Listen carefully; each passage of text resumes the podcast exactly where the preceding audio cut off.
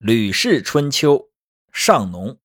古代圣王引导百姓的方略，首先就是致力于农业，使百姓致力于农业，不仅仅是为了地里的出产，还是为了陶冶百姓的心智，使百姓致力于农业，他们的思想就会淳朴，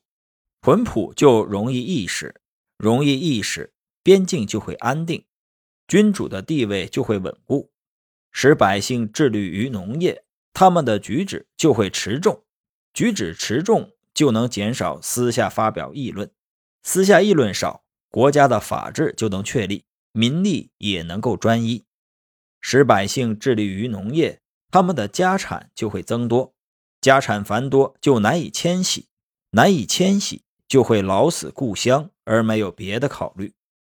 百姓如果舍弃农业而从事工商，就会不听从命令，不听从命令就不能依靠他们防守，不能依靠他们攻占。百姓如果舍弃农业从事工商，他们的家产就很简单，家产简单就会易于迁徙，而易于迁徙，国家有难时就会试图远走高飞，没有安居之心。百姓如果舍弃农业而从事工商，就会喜好玩弄计谋。喜好玩弄计谋，他们的行为就会诡诈多变；行为诡诈多变，就会巧妙地钻法令的空子，从而把对的说成错的，把错的说成对的。后记说，之所以要致力于耕织，是因为把它作为教化的根本。因此，天子亲自率领诸侯耕种吉田，大夫士也都有各自的职事。因此，正当农忙的时节，农民不得在都邑出现，以此教育他们重视田地里的生产。后妃率领九嫔到郊外养蚕，到公田采桑，因而一年四季都有祭麻和缫丝等事情要做，以此致力于对妇女的教化。因此，男子不织布却有衣穿，妇女不种田却有饭吃。男女交换劳动所得以维持生活，这是圣人的法度。所以要慎守农时，爱惜光阴。不到年老不得停止劳作，不患病不得休息，不到死日不得舍弃农事。种上等田地，每个农夫要供养九个人；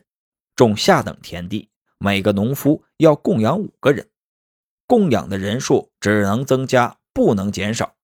总之，一个人种田要供养十个人，饲养的各种家畜都包含在这一农夫的劳动之内，可以折合计算。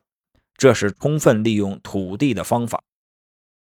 所以，正当农忙时节，不要大兴土木，不要进行战争。平民如果不是举行冠礼、娶妻嫁女、祭祀，就不得摆酒宴会。农民如果不是被赐爵而名字通于官府，就不得私自雇人代耕，因为这些事都妨害农时。如果不是因为同姓不婚的缘故，农夫就不得从外地娶妻，女子也不得出嫁到外地，以使农民安居一地。然后制定关于乡野的禁令，乡野的禁令有五条：土地尚未整治，不得祭麻，不得清除污秽，未上年纪。不得从事原幼的劳动，估计力量不足，不得扩大耕地，农民不得经商，不得去做其他的事情，因为这些事都会妨害农时。然后制定季的禁令，不到适当的季节，不得在山林中伐木取材，不得在草泽地区烧灰割草，捕取鸟兽的罗网不得再出门，渔网不得下水。不是只管舟船的官员不得借口行船，因为这些事都妨害农时。如果百姓不尽力于农耕，就没收他们的家产。不这样做，国家就难以为治。农工商三类人互相僭越而达到极点，这就叫做背离根本，违反法则，就会导致国家的毁灭。凡是百姓自成年以上。就分别归属农、工、商三种职业。农民生产粮食，工匠制作器物，商人经营货物，形势与农时不相适应，就称为大凶。以大兴土木、侵夺农时，叫做延误，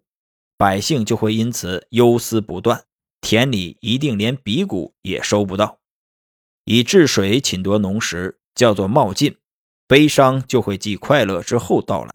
四方邻国就会来侵害；用战争侵夺农时，叫做虐害，